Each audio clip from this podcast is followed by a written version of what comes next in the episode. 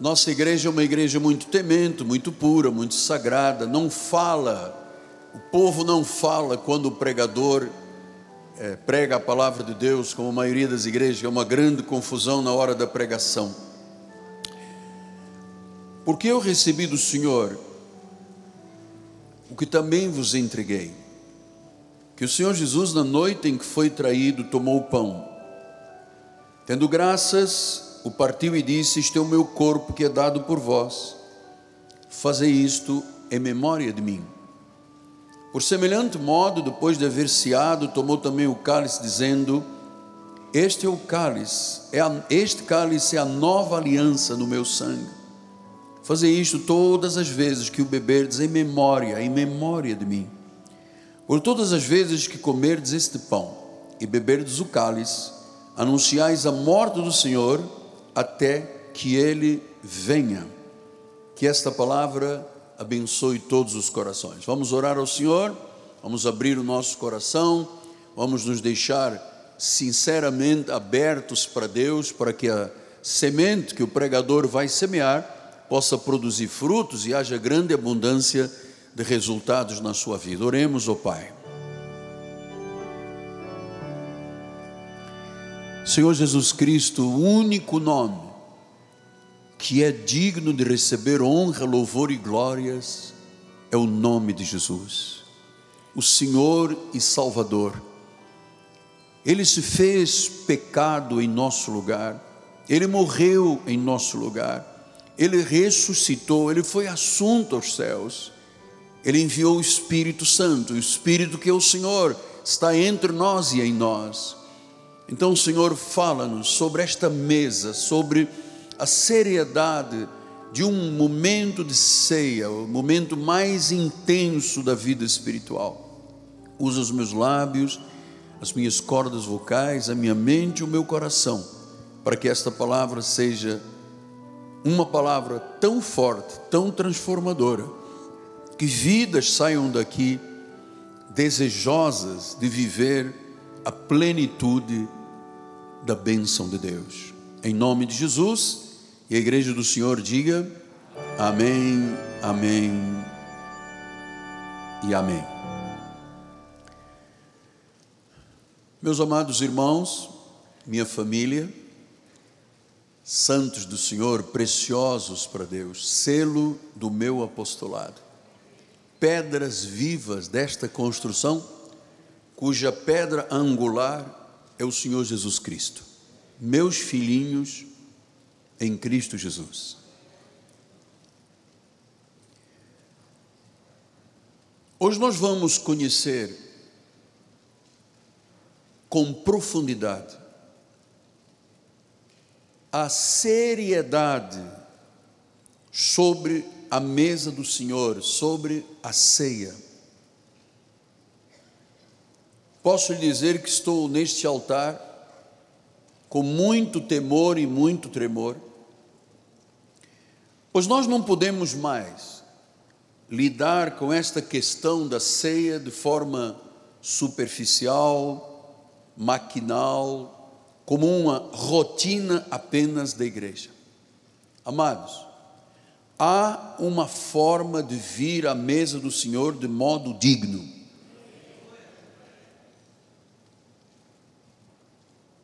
Há uma forma de vir à mesa do Senhor de forma digna.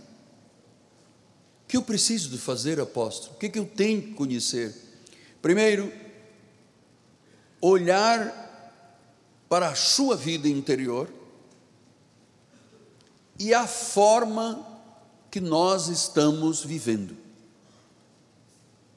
Essas são duas condições para você viver a ceia como um momento mais puro e sagrado da sua vida. Olhe, vamos todos olhar para o nosso interior e vermos de que forma estamos vivendo o Evangelho. Lembro que a ceia do Senhor é a maior, o maior ato de adoração, é o maior ato de pureza, de intimidade com Deus. Por isso, Paulo faz algumas advertências de que eu não posso participar da ceia de qualquer forma. Isto é muito sério. Ah, eu também não posso deixar de celebrar a ceia porque eu não quero mudar a forma que eu estou vivendo. Então nós vamos celebrar a Cristo nesta manhã, vamos celebrar a Sua morte na cruz do Calvário, vamos celebrar a Sua ressurreição, lembrando que Jesus foi o nosso substituto, Ele se fez pecado por nós.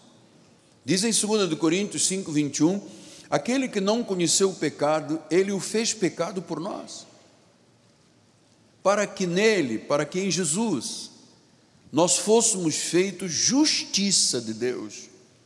Então, houve uma obra muito grande na nossa vida, feita por Jesus na cruz, na sua expiação, a obra do Calvário, que eu não posso apenas fazer isto uma rotina e dizer amém, terminou, vamos embora.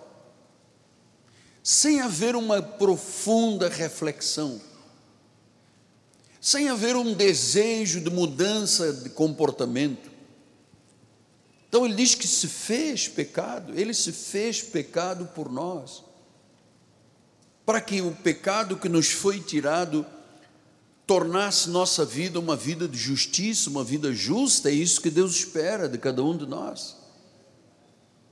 1 de Pedro 2,24 ele disse: carregando ele mesmo o seu corpo sobre o madeiro, os nossos pecados, para que nós, mortos aos pecados, vivamos para a justiça, por sua vivamos para a justiça.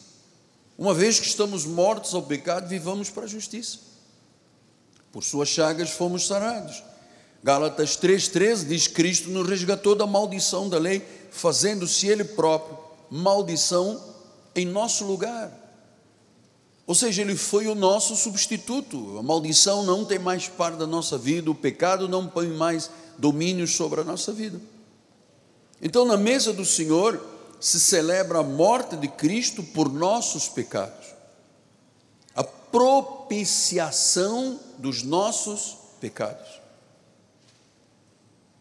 Nós celebramos Jesus como Senhor, como Salvador, fomos por Ele reconciliados, Ele pagou o preço do nosso pecado, e nós não podemos mais viver em pecado, porque Ele diz que somos livres do pecado. Romanos 6,14 diz: Porque o pecado não terá domínio sobre vós, pois não estáis debaixo da lei, e sim debaixo da graça. Diz que o pecado não tem o que? Domínio. O pecado não tem domínio. O pecado não pode nos dominar mais. Então, isto é tudo contrário à nossa sociedade. Nossa sociedade aí fora está totalmente mergulhada em pecado e em imoralidade, que é contra os padrões santos da Bíblia Sagrada. Você sabe que falar sobre perdão de pecados hoje aí fora gera um tumulto, gera uma confusão, porque as pessoas não entendem a gravidade de um pecado, as consequências de um pecado. Por isso a igreja não pode aceitar o mundo, nem como eles tratam a questão do pecado tão levianamente. O mundo diz que o pecado não existe, tratam-no como algo leviano. Então, hoje, as igrejas também, evangélicas e católicas, não tratam esta questão do pecado com seriedade. Por quê? Porque os pastores e os padres querem ter adeptos, querem ganhar adeptos. Eles preferem não falar a verdade para ganhar adeptos do que ensinar a verdade e a verdade libertar o povo e o povo ter uma vida cristã abençoada. Isso aqui é a verdade.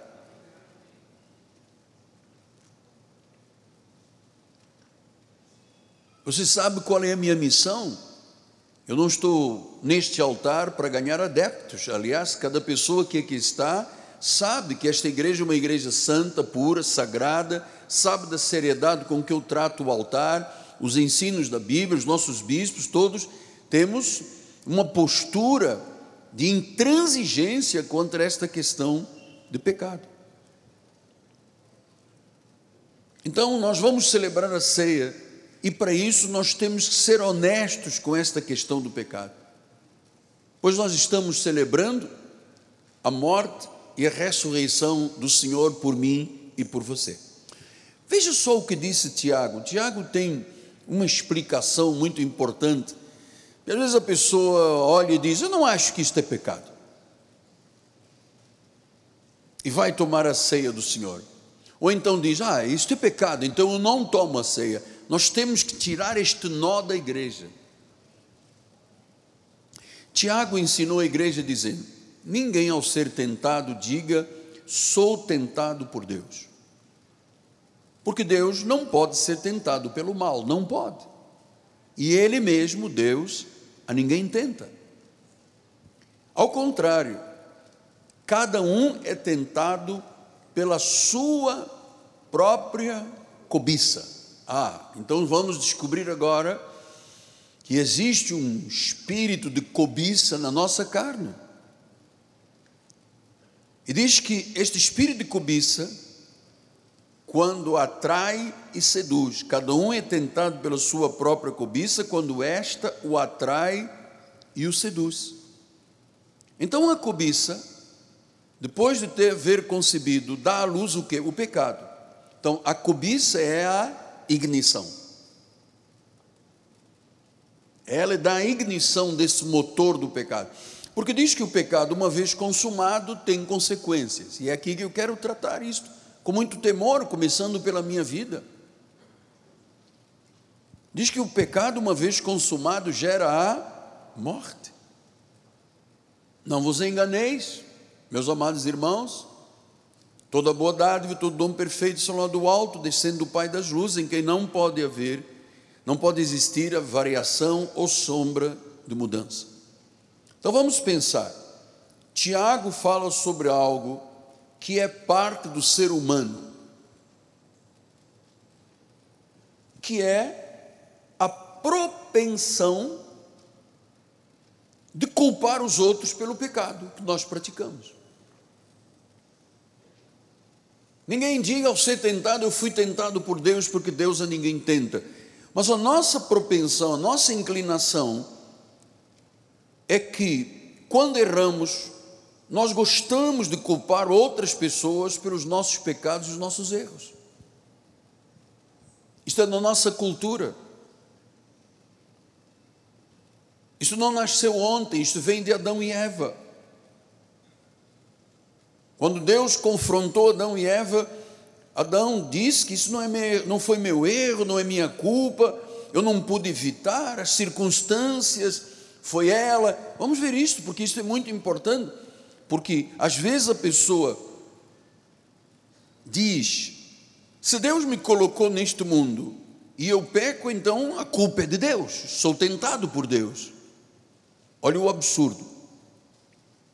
Foi assim que Deus encontrou o coração de Adão e Eva quando desobedeceram comendo o fruto proibido.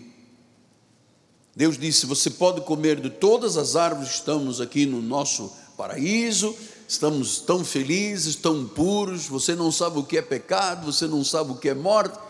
Então vou lhe dizer uma coisa: coma de tudo, mas desta árvore aqui, desta, desta, não coma, porque se você comer, você vai morrer. Deus estabeleceu as regras dele. Deus disse: se você me desobedecer, você pode morrer, então não coma. Mas você sabe que logo chegou a serpente uma encarnação do diabo. Eles nem desconfiaram que, como uma serpente pode falar? O macaco não fala, a girafa não fala, leão não fala, agora vem uma serpente e fala. Ele fez uma proposta de coma, você vai ser igual a Deus. Eles comeram e aí, a este momento, com Deus, Gênesis 3, 9. Chamou o Senhor Deus ao homem e lhe perguntou: Onde tu estás? Ele respondeu: Eu ouvi a tua voz no jardim, porque estava nu, eu tive medo e me escondi. Perguntou-lhe Deus: Quem te fez saber que estavas nu? Comeste da árvore que eu te ordenei que não comesses? Então disse o homem: Senhor, Eu não tenho culpa. Porque a mulher que me deste, foi você o culpado, você me deu uma mulher. Veja, eu me deitei um dia solteiro e quando acordei eu tinha uma mulher do meu lado e foi você que a colocou aqui. Então, a mulher que me deste por esposa, ela me deu da árvore e eu comi.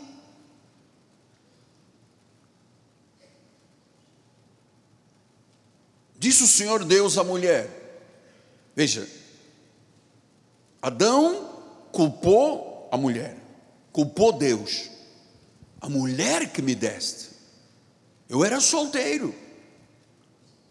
Eu ia às minhas raves sozinho, jogava joguinhos eletrônicos, estava numa boa aqui no meu sofá.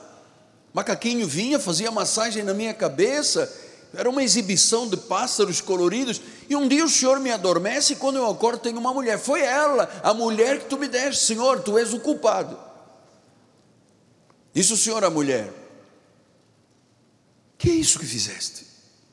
Respondeu a mulher: A serpente. A serpente me enganou. A serpente é a culpada. Eu comi. Foi a serpente, foi a minha mulher, foste tu. Essa mulher que me deste. Olha, ele asseverando que ele pecou, mas ele não era culpado, era Deus o culpado. Foi ela que me levou a pecar. Foi você que fez esta união. Então, amados, este é o padrão humano transferir a culpa. Tiago 1,3 disse: Ninguém ao ser tentado diga eu sou tentado por Deus, porque Deus não pode ser tentado pelo mal e Ele mesmo ninguém tenta. Então nunca diga isso, ah, eu errei porque Deus me permitiu. Não, Deus não tenta ninguém. Não coloque nunca a culpa em Deus, nem no próximo, se fui eu ou você que erramos. Quando erramos, é nossa total responsabilidade. Total, bispo. Eu não posso errar e dizer, ah, eu errei porque ele, foi ele que me levou a beber bebida alcoólica, ou foi ele que me ensinou a mentir. Não posso. Se eu bebi ou se eu errei, eu, eu sou culpado. Deuteronômio 7,18, perdão, Romanos 7,18, porque eu sei que em mim, isto é, na minha carne, disse Paulo, não habita bem nenhum. Não há nenhum bem na nossa carne. E ele disse: Pois o querer o bem está em mim, eu quero fazer o bem, mas não porém o efetuá-lo. Porque eu não faço o bem que prefiro, mas o mal que não quero, esse faço. Mas se eu faço o que não quero, já não sou eu quem o faz, e sim o pecado. Agora sim, eu estou pecando, porque em mim há um velho homem que se chama pecado, que habita em mim, versículo 21, 24, e ele diz: Paulo faz uma declaração impressionante que diz: Eu não quero fazer o mal, eu faço. E se eu faço o mal é porque em mim há um pecado que me leva a fazer o mal. E ele grita, ele vai para o divã do seu psicanalista e ele diz: Desventurado homem que sou,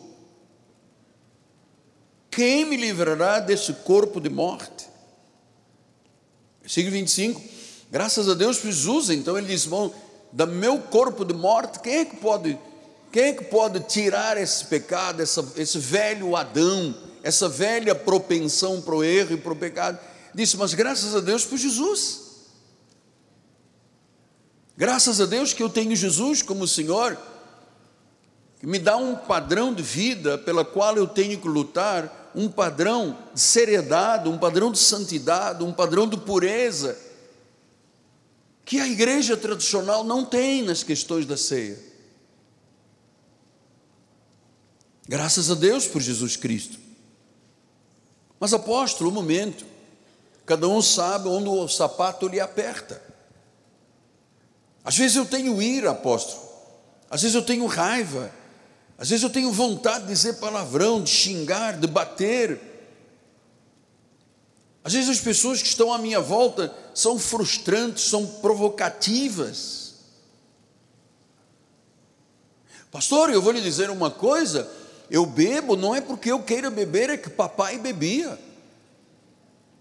Eu não minto porque eu quero mentir, porque mamãe mentia, então eu minto, porque mamãe mentia.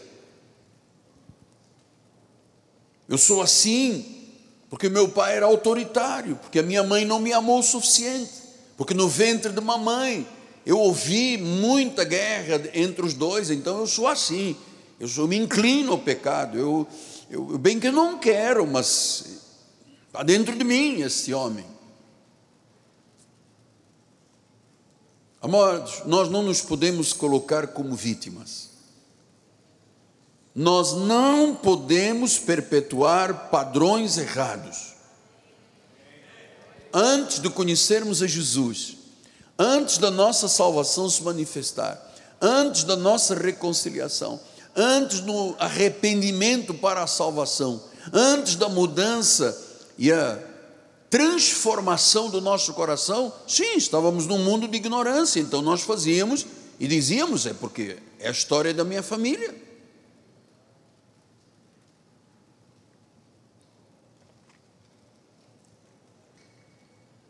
Nós não podemos nos colocar mais como vítimas. Estou lhe ensinando como um pai para que este momento da ceia traga a profundidade do que Deus tem para a sua igreja e os benefícios para a sua igreja.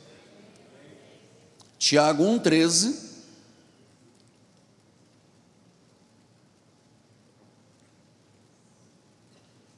Ele diz: Ninguém ao ser tentado diga sou tentado por Deus, porque Deus não pode ser tentado pelo mal. Deus não pode ser tentado pelo mal, e ele mesmo a ninguém tenta. Então, Tiago está dizendo que os deuses deste mundo podem ser tentadores. Aliás, Satanás é chamado de o tentador.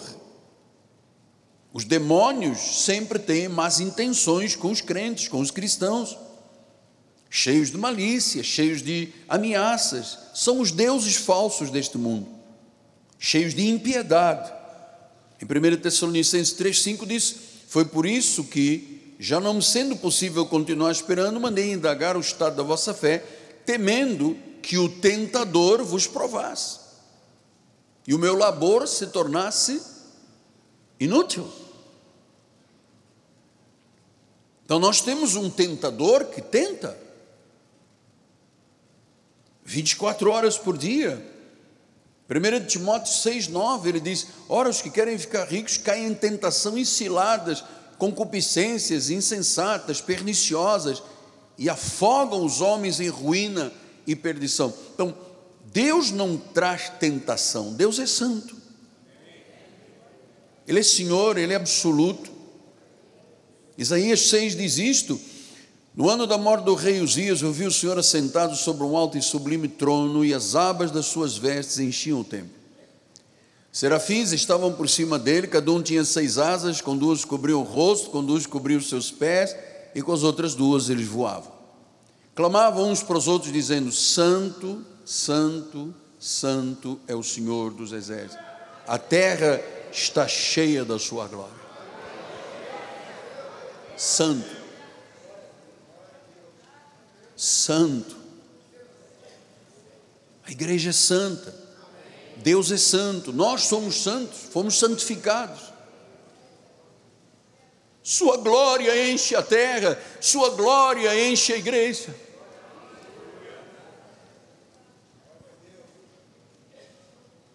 Deus não pode ser tentado pelo mal, não pode Deus não é vulnerável ao pecado, Deus não tem conexão com tentações.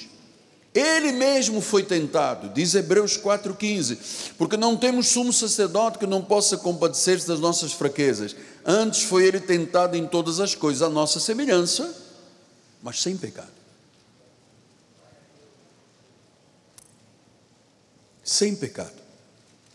E vamos ver outro exemplo porque eu quero que a partir de hoje Quando você pegar o cálice, não é para deixar o cálice escondido, não, eu prefiro então não comer, porque pode trazer consequências. Não, o que Deus quer é que você se examine, corrija qualquer situação e então venha à mesa.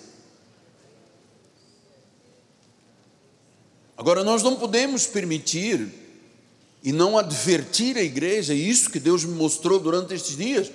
Uma pessoa que está em fornicação, então ele vem à igreja e diz: Olha, desculpa lá qualquer coisa, mas é a minha carne, eu sou um velho pecador, eu sou uma pessoa, enfim, e continua em fornicação. Quando está comendo a ceia, está comendo juízo para ela mesma. Ah, então para não comer juízo, eu não vou participar da ceia, eu vou continuar em pecado. Essa não é a atitude que Deus espera. Ah, mas não sou eu que quero, é ela que me liga, ela que manda isso, ele que me provoca. Oi, é hora de dizer nada isso, é hora de romper e dizer ponto. Veja como foi o caso de Jó. Jó 1,7. Então perguntou o Senhor a Satanás: De onde vens? Olha o tentador. Satanás respondeu ao Senhor e disse: De rodear a terra e passear por ela. Perguntou o Senhor a Satanás: Observaste o meu servo Jó? Porque ninguém há na terra semelhante a ele, homem íntegro, reto, temente a Deus, que se desvia do mal. Desvia. Se eu tenho aqui fogo, e eu sei que se eu colocar a minha mão vou me queimar, o que, que a Bíblia diz? Desvia.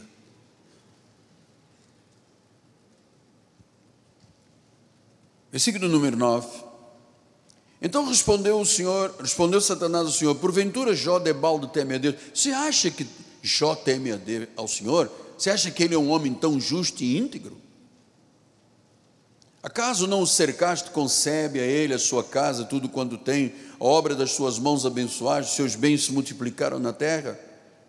Então, porém, a mão, então Deus disse: estende, porém, a mão e toca-lhe em tudo quando tem, e verás se ele blasfema ou não contra ti. Isso foi Satanás provocando Deus.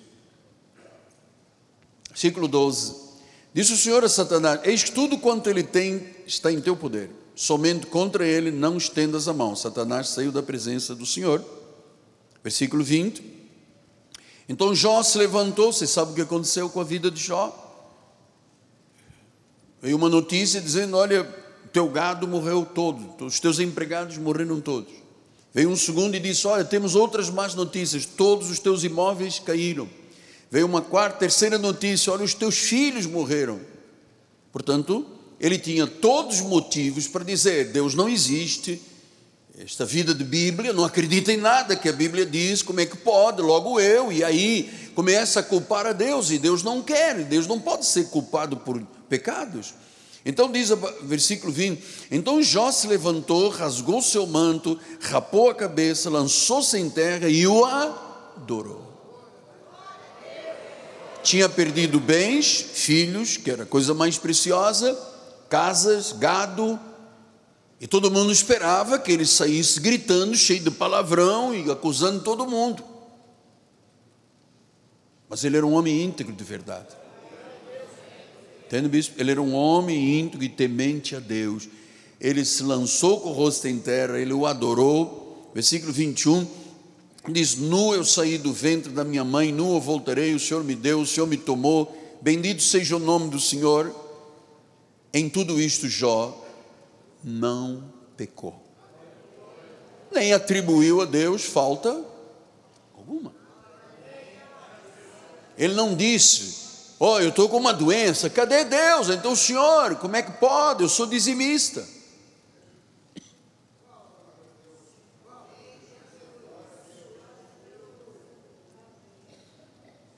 Ele disse: Eu adoro meu Senhor, não vou atribuir a Deus nenhuma falta. Se isso está acontecendo comigo, paciência, eu vou entender os planos que Deus tem para a minha vida.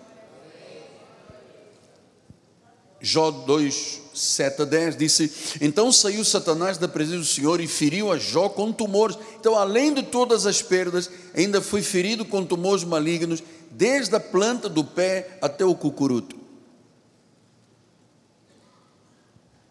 Versículo 8: Jó sentado em cinza. Você está entendendo o sofrimento? sem blasfemar, sem murmurar, sem usar uma má confissão. Diz que ele sentado no sino tomou um caco, pegou uma garrafa de Coca-Cola, quebrou e começou a raspar-se tais as dores intensas destes tumores. Versículo número 9: Então a sua mulher diz: Jozinho,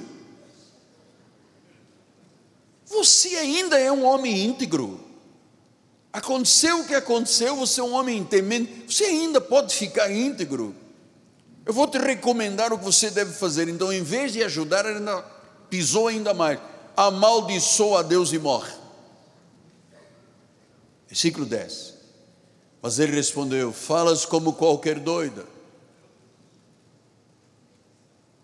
Temos recebido o bem de Deus, não receberíamos também o mal. E em tudo isto não pecou Jó com os seus lábios. Às vezes acontece uma pequena coisa, a pessoa diz: é o pastor o culpado, a igreja o culpado foi aquele irmão. Depois chega o dia de ceia. Então nada foi capaz de destruir a fé de Jó. A fé em nós foi projetada por Deus para durar eternamente. Nada poderia mudar a confissão. Glória a Deus. Pastor, mas eh, às vezes eu, eu fico na dúvida como o senhor prega e diz que, que eu sou salvo pelo sangue de Jesus e que eu fui resgatado da morte, fui reconciliado com o Senhor, mas às vezes eu acho que eu cometo coisas que eu perco a salvação e volto domingo e ganho a salvação. Você está equivocado. Se nós perdêssemos a salvação, Deus não seria Deus. Deus seria pecado, porque aceitaria a tentação ou a provocação de Satanás contra nós, filhos escolhidos. Se alguma pessoa crente salvo pudesse perder a salvação, queria dizer que Satanás triunfou sobre Deus. Eu vou lhe dizer assim: as igrejas da lei vivem, você perdeu a salvação em vez de mostrarem a verdade para libertar, oprimem a pessoa. Então, perder a salvação quer dizer que Satanás triunfou sobre Deus, quer dizer que aquele que está em nós não é tão grande, que aquele que é a nosso favor se deixa levar por aquele que é contra nós. Se alguém pudesse perder a salvação, Satanás teria quebrado a santidade de Deus. Assim, se fosse possível, Deus não seria santo. Mas Deus é santo. Ele não aceita o mal. Deus nunca deixará um de nós se perder, nenhuma ovelha se perderá. Nossa segurança como cristãos está ligada à santidade de Deus, ao caráter de Deus, ao caráter inexpugnável de Deus.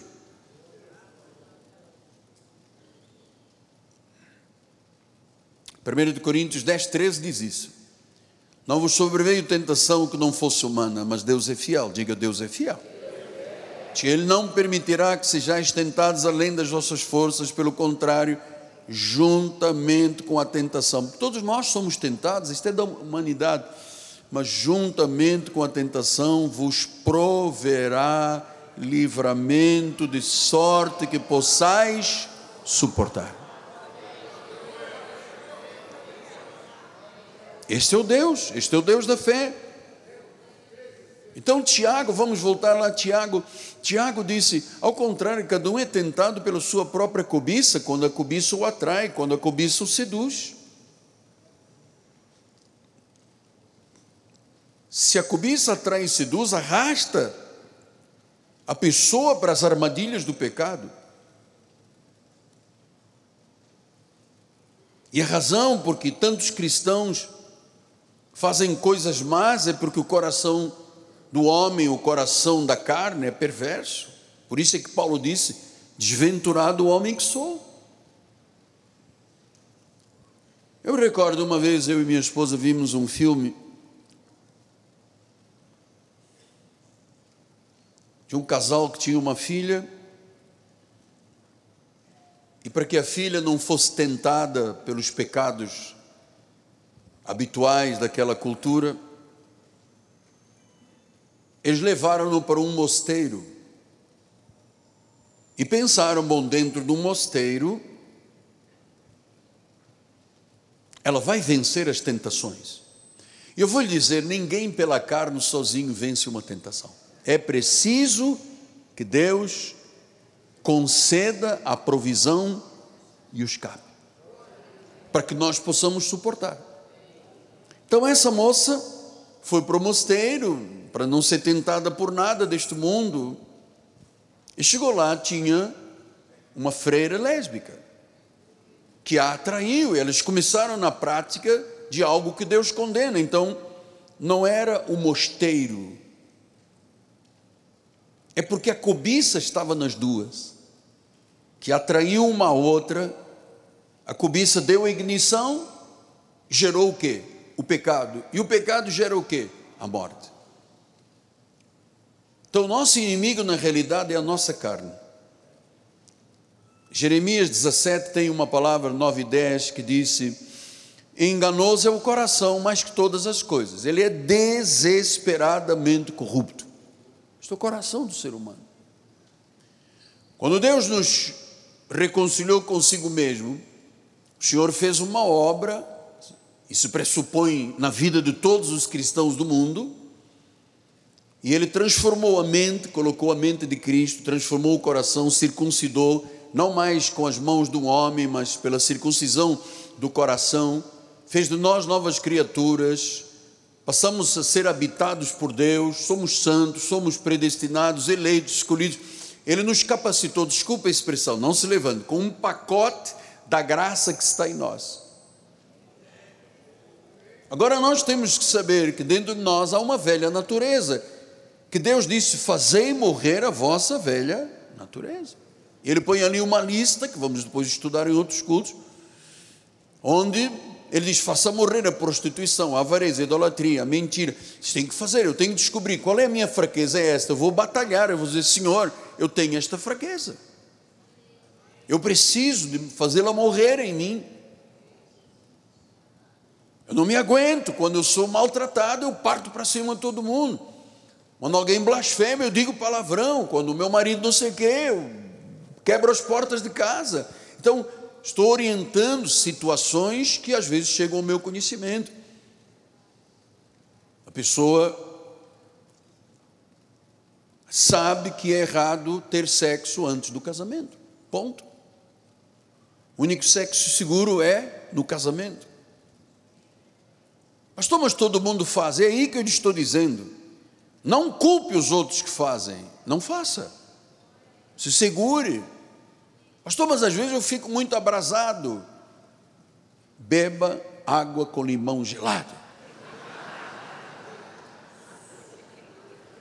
Abra o seu chuveiro no frio do inverno e fique ali, porque o que que a Bíblia, Paulo disse: Olha, não vai eu cair daquilo que eu condenei. Suco gelado. Ah, Paulo ainda disse: de vez em quando eu até me esmurro, porque.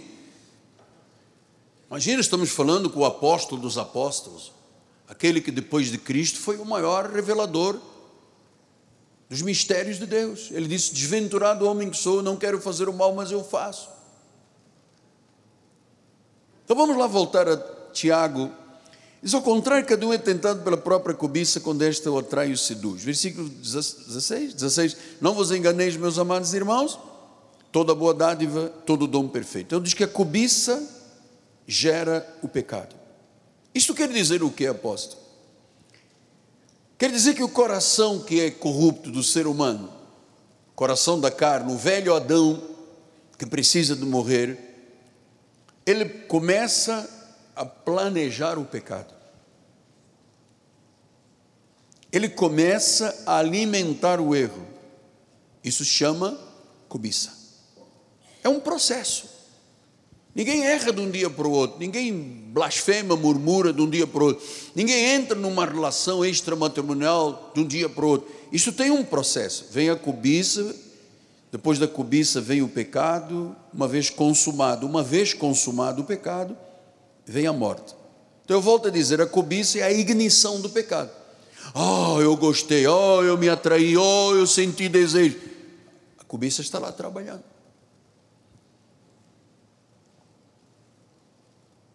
Aí eu peco. E a Bíblia diz que o salário do pecado é a. É isso que nós temos que ter convicção. Eu sei que é muito difícil viver nesta terra, num ambiente translocado, numa sociedade perversa, corrupta, de trevas, de mentira, de corrupção, de enganos. É muito difícil se viver uma vida santa e pura, mas é possível. Cobiça é a ignição do pecado, disse o grande reformador. Então, quando for tentado, quando você for tentado, quando eu for tentado, eu vou lhe dizer uma coisa: o melhor lugar para corrermos é para Deus, é para a igreja, porque Deus tem algo de bom que vem de cima, Ele é o autor de toda a boa dádiva, todo dom perfeito, não há sombra nem há variação. Então, se eu estou pecando, eu tenho também que saber que existem três níveis de pecado e três níveis de justiça de Deus. Ele diz que quando eu peco, Deus disciplina. Eu continuo no erro, Deus corrige. Os hispânicos dizem Deus aprieta, aprieta, aperta. Perde um dinheiro, fecha um emprego, erros repetidos na relação em casa, com a família, agressivo, maldizente, então Deus aperta, aperta. Você sabe que Deus é longânimo, nós vamos falar isso domingo que vem. A bondade de Deus é. Oh, ele não executa logo a justiça, senão nenhum de nós estaria aqui hoje. Ele dá tempo. Houve uma mensagem, houve outra mensagem, há um sinal, há uma situação. Opa, Pastor, nesse tempo de Deus, muita gente abusa da bondade de Deus. Essa é que é a verdade. Abusam da vontade de Deus.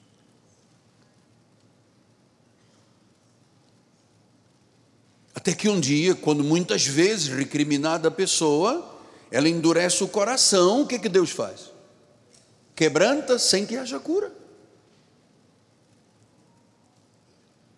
Por isso, Paulo deixa aqui Algumas instruções que eu tenho nestes 10 minutos agora. 1 Coríntios 10, 21 e 22.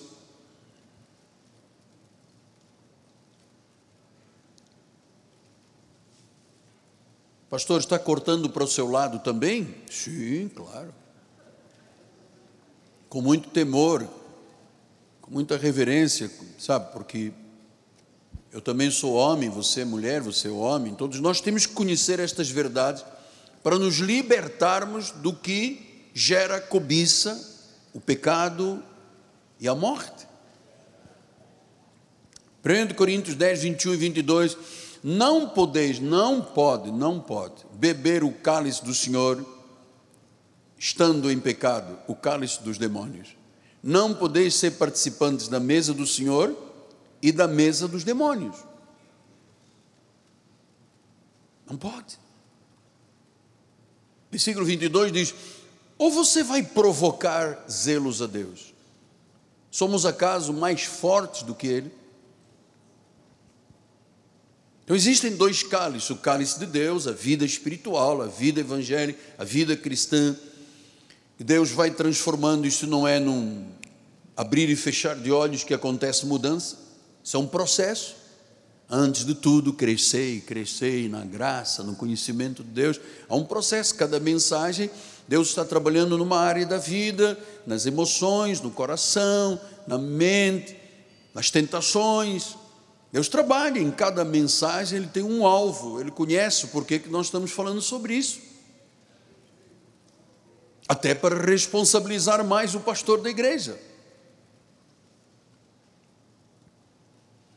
Provocaremos, você provoca Deus quando você erra, continua no erro, insiste no erro, cai no pecado e depois você se esquece que tem consequências. O pecado gera a morte. Deus não se deixa enganar. E é isso que eu queria agora, nestes minutos finais, dizer. Amado, nós estamos num momento de grande e profunda intimidade com Deus de grande pureza, de introspecção. Por isso nós não podemos fazer isto correndo, tem que ter tempo. O Espírito está falando ao coração da pessoa. Pastor, mas eu já vivo há 300 anos com o irmão. Eu vou lhe dizer uma coisa: você tem que se casar no Senhor. Ah, então eu vou-me embora da igreja, amado. Eu não posso lhe mentir, eu não devo lhe orientar de outra forma. Você não pode só conviver com a pessoa, você tem que ter um projeto. Não pode ser uma aventura, tem que ter um projeto. Olha, nós temos um projeto, nós já convivemos, então vamos nos casar, vamos tratar da nossa união estável, casamento civil, o que for mas eu quero dar o meu nome a você e eu quero recebê-la como minha mulher, constituirmos uma família segundo as regras e os padrões de Deus, da Bíblia. Pastor, mas eu não posso viver tico-tico no fubá? Não. Nós temos aqui, entre alguns muitos exemplos, nós temos aqui uma senhora na igreja que nós amávamos muito, trabalhava conosco, ficou viúva, não teve uma vida muito feliz no passado. E conheceu um senhor aqui da igreja, que era casado, separado, mas não tinha tratado do divórcio. Se apaixonaram. Tudo bem. Ela era viúva, ele não era divorciado, mas poderia preparar o divórcio imediato para ficarem os dois livres. E eu ouvi, ele me ouviu falar várias mensagens sobre família. E há uma hora que eu digo, você tem que casar. E ele olhou para a moça e disse: Eu não me caso. Eu não aceito casar. Casamento no papel não serve para nada. Ah, é, mas a Bíblia diz: dai a César o que é de César e a Deus o que é de Deus. Se Deus estabeleceu o casamento com César, você tem que fazer o casamento com as leis civis do país. Então esse senhor tomou uma decisão. Vamos para outra igreja, porque lá ninguém nos conhece. Vamos tocar barco aí. Bala nisso, vamos embora. Ela preferiu abandonar sua vida pura, íntima com Deus, sagrada, que lhe garante a salvação eterna, que o Espírito fala, se move na vida da pessoa, ela tem um corpo, o corpo de Cristo, a família abandonou isso tudo, porque o Senhor disse: Eu sou um pecador, estou aqui dentro disfarçado, não vou casar com você, ou então você me acompanha e vamos fugir daqui. E foram. E um dia eu encontrei esta irmã. Ela, ah, apóstolo, tudo bem? Oh, maravilhoso. E aí, como é que a irmã está? Já casou? Não, ele não quer casamento. Mas olha, velhinha é uma parada, hein? Maravilhoso. Cara. É, quer dizer que então, né? isso é que é a vida. Essa é a vida. Essa... Então o senhor vai continuar errando porque o velhinho, velhinho da lancha é nervoso poderoso.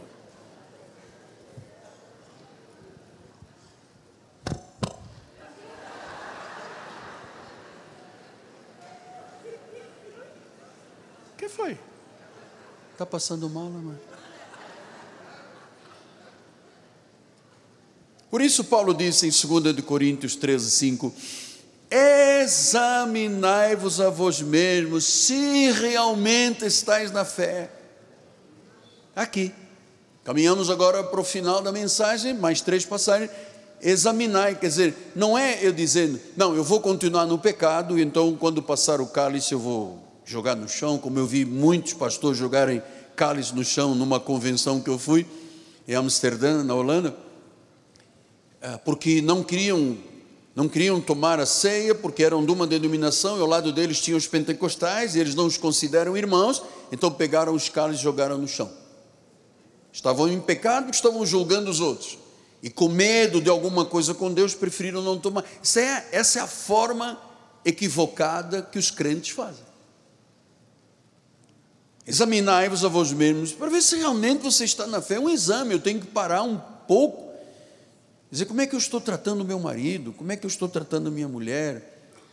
Dou-lhe indiferença, quero lá saber se ele tem necessidade, se não tem necessidade. Quero lá saber se a Bíblia diz o corpo não é teu, nem o do teu marido, pertence ao outro, tem que dar o que é devido. Não quero saber disso. Você examina. Como é o teu linguajar? Tua palavra se ensina ou não? Se você aceita conviver com a mentira, examinai-vos para ver se você realmente está na fé. Ou não reconhecer Jesus Cristo está em você. Então ele está dizendo: quem está dentro de você é santo, puro, é glorioso. Você não reconhece que Jesus está dentro de você, que você não pode ter um padrão além do que ele estabeleceu? Então, Paulo não diz, não tome a ceia, ele diz, calma, examine-se, cara.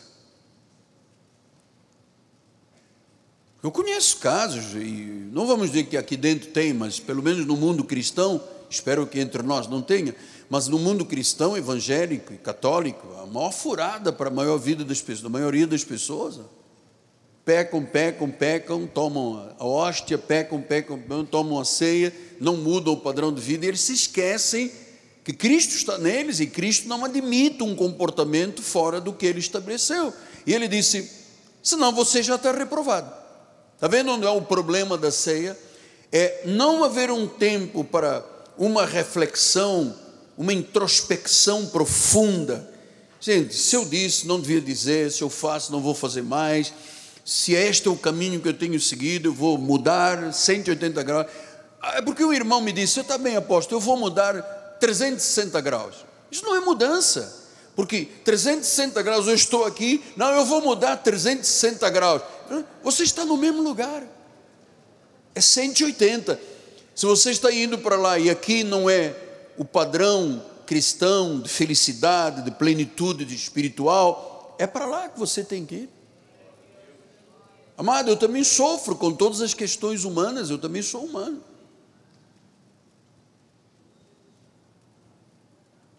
Examina-te. É hora de olhar para dentro, é hora de olhar para o coração, o exame. Especialmente, você, eu bato muito nesta questão do marido e mulher. Porque Deus tem sempre um plano muito grande para a questão familiar diz que o homem que não trata bem a sua esposa, as suas orações são. Não adianta você tratar mal depois levar uma flor. Você não pode tratar com desigualdade. Deus não tirou um osso do pé de Adão para o homem ficar pisando a mulher, não tirou. Sim, mas eu venho de um estado que quem manda é o homem. Né? Amado, então agora você está no outro estado, chama-se o reino. E aqui você tem que amar a sua esposa, tem que ser cavalheiro para a sua esposa, atencioso com a sua esposa. Ela é a parte mais frágil. Ontem nós estávamos num lugar público e uma senhora falou com a minha esposa: seu, seu esposo é muito cavalheiro. Ela falou: sim, sempre. É. Eu abro a porta para a minha esposa, eu puxo cadeira, eu faço o que é óbvio na vida de um marido que casou e que sabe das responsabilidades do seu casamento. A mulher tem que ser submissa ao seu marido. Ah, opa, corta, não é ah, tem que ser submissa. Pastor, meu marido grita, dá supapo na mesa. Bom, Deus vai tratar com ele, vai aprieta. Até ele deixar de fazer isso, até ele acordar e dizer: Oh, meu anjo.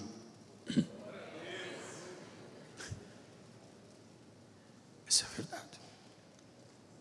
Então, esse exame, 1 Coríntios 11, 28 a 30, disse: Examine-se o homem em si mesmo, e depois do exame, aí sim, coma pão e beba o cálice. O exame. Agora veja, quem come e bebe sem discernir o corpo, sem ter esta, esta reflexão, como é que eu estou tratando o esposo, o marido, os meus negócios, o homem de palavra, as pessoas podem confiar em mim, o meu caráter foi transformado. Porque quem come e bebe sem discernir o corpo, o corpo é o corpo de Cristo, come e bebe o quê? Juízo. Come e bebe juízo. Significa que sem exame, correm a vida em pecado, porque a mesa é do Senhor, a mesa é de Deus. Eu quero me sentar hoje nesta mesa em plena paz do meu coração. As duas últimas palavras, Efésios 5, 3. Mas a impundicícia, os erros, os pecados, né? toda a sorte de impurezas, cobiças, nem sequer se nomeia entre vós como convém aos santos. O santo não vive em impureza, cobiça, porque sabe que a cobiça é uma ignição que gera o pecado e o pecado gera a morte.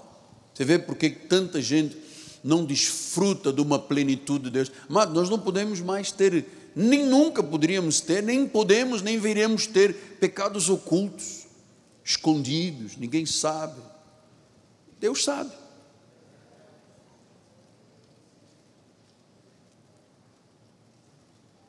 Toda a impunicícia. Agora ele começa a explicar o que é um exame. Nem conversação torpe, ou seja, murmuração e fofoca nem chocarrices, nem coisas inconvenientes. Antes, pelo contrário, temos que dar ações de graça.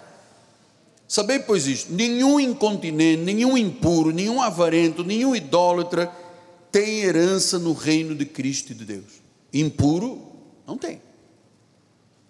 Ninguém vos engane com palavras vãs, porque essas coisas vêm, por causa dessas coisas vem a ira de Deus sobre os filhos que desobedecem. Portanto, não sejais participantes com ele. Pois outrora, no passado, antes de termos Jesus, nós éramos trevas. Agora somos luz no Senhor e temos que andar como que? Filhos da luz. Porque o fruto da luz consiste em toda bondade, justiça e verdade, provando sempre o que é agradável ao Senhor. Não sejais cúmplices de más obras, das obras. Ah, até a cumplicidade. Venha na minha casa, eu vou fazer um bolo, um bolo de laranja grande, Coca-Cola com açúcar, vamos tomar Fanta, vamos tomar Coca-Cola com cafeína, vamos tomar aquela, aquele refrigerante é, PET antigo, como é que se chama? Não, que vinha de Niterói. Mineirinho, mineirinho, mineirinho é uma bênção. Bota um açúcar, ele explode o estômago. Aí chama a pessoa em casa, olha, obrigado você veio, mas eu queria te contar uma coisa. Você domingo reparou no sapato da bispa? Não reparei. Não reparou? Você não viu o cabelo dela? Louro de Marilyn Monroe? Você não viu? Você sabe? Me disseram. Prontos. Cúmplice de más obras. Obras infrutíferas, das trevas. Ele diz: reprova. Porque o que eles fazem oculto, só em referir é uma vergonha. Todas as coisas, quando reprovadas pela luz, se tornam manifestas, porque tudo que se torna manifesto é luz. Então diz tem que reprovar.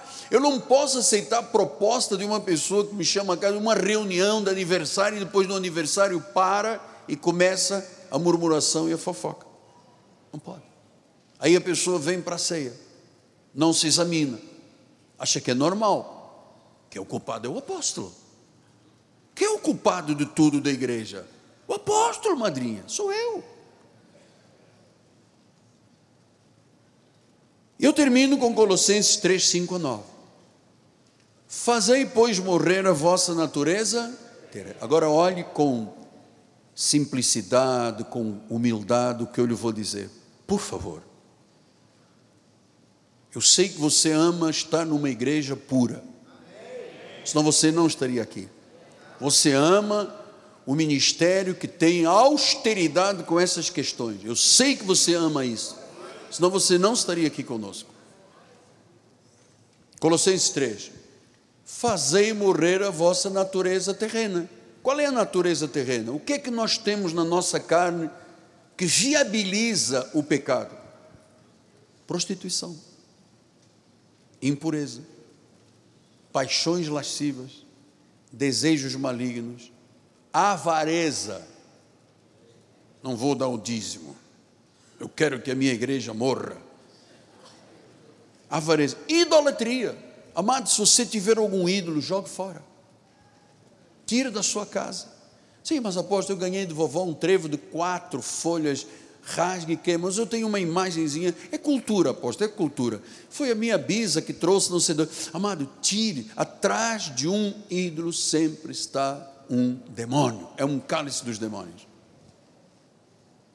Seis, por estas coisas, esta lista que eu lhe mostrei, é que vem a ira de Deus para os desobedientes.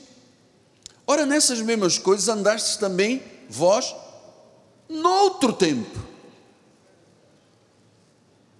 vivíeis nelas. Mas agora, despojai-vos de tudo isso, tira da tua vida ira. Pastor, eu sou um homem irado.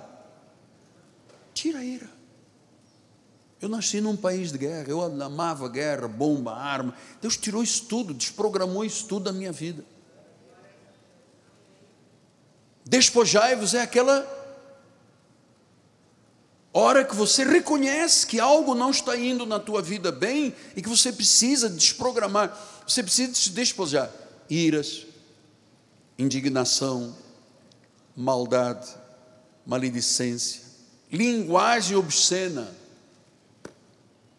Pastor, mas eu quando cheguei à igreja eu falava 302 milhões de palavrões. Agora não, agora só agora só três ou quatro. Mas são minha arma defesa. Tira. Despojai-vos. Linguagem obscena, versículo número 9. Não mintais uns aos outros. Uma vez que você já se despiu do velho homem com os seus filhos. Então, esse velho homem tem que morrer dentro de nós. Tem, nós temos que nos despojar dele. Para quê? Para darmos a Deus a nossa vida de forma íntegra, pura, santa. Para no momento de comer e beber do cálice do pão, os benefícios que Deus promete cheguem à minha, cheguem à minha vida. Eu vou lhe dizer uma vez mais, sem medo de errar, porque você sabe, você gosta da nossa seriedade. Você gosta? Você gosta desta igreja porque ela estuda a palavra e é séria. Eu vou dizer mais uma vez: nem suba no altar se a sua vida não for segundo o padrão de Deus. Suba. Ou então faça uma grande reflexão no seu lugar. E abandone o que tem que ser abandonado. Pastor, mas vai doer muito. Ah, é paciência. É melhor doer agora do que você doer com Deus e Ele te disciplina, Ele te corrige, depois te açoita.